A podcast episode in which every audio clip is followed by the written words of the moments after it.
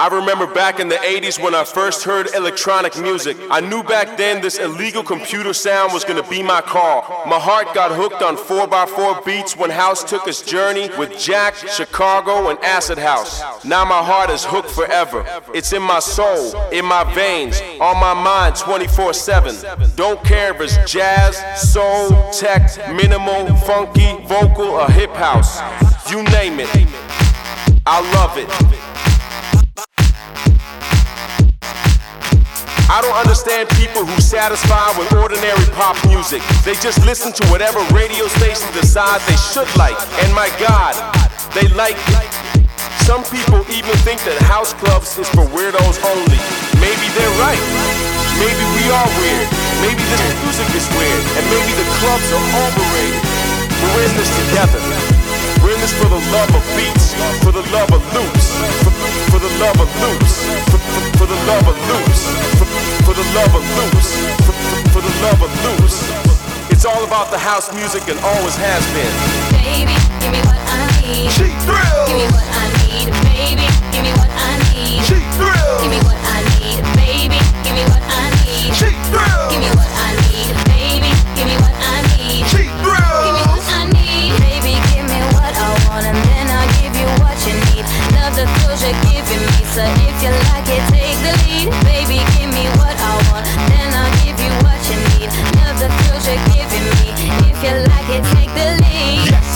You what you need. In excess put you right to sleep. Jump, jump up into your dreams like one, two, boom. Scipio, two, one, three, four. Open up your door. Five, six, come get your fix. Seven, eight, can't feel your face. Nine, ten, you won't sleep again.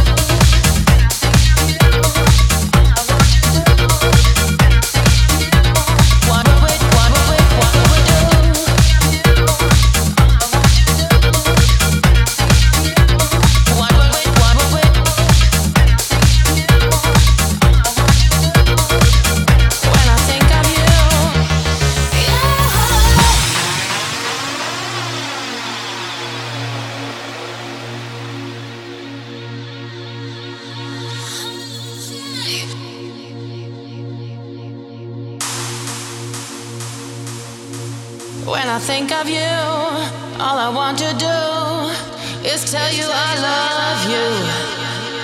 Everything you do when I'm feeling blue lets me know love is true. What would we do? What would we do?